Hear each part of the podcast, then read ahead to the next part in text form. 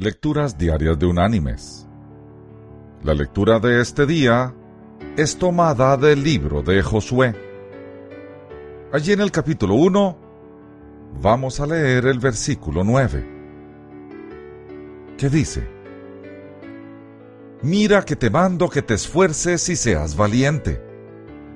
No temas ni desmayes, porque Jehová tu Dios estará contigo donde quiera que vayas. Y la reflexión de este día se llama El soldado cobarde. Alejandro Magno supo que entre sus aguerridas tropas había un soldado que se llamaba Alejandro, el cual se distinguía por su cobardía.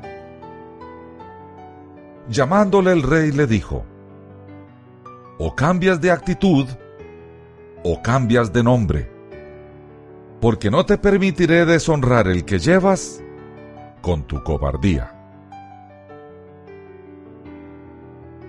Mis queridos hermanos y amigos, nosotros como creyentes no debemos deshonrar el nombre de cristianos profesando una fe temerosa y tímida.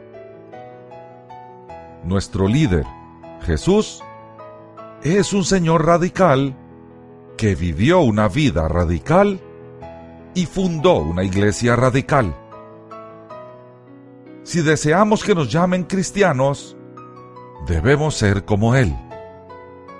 No vaya a ser que un día nos diga, o cambias de actitud, o cambias de nombre, pues no te permitiré deshonrar el que llevas con tu cobardía. Que Dios te bendiga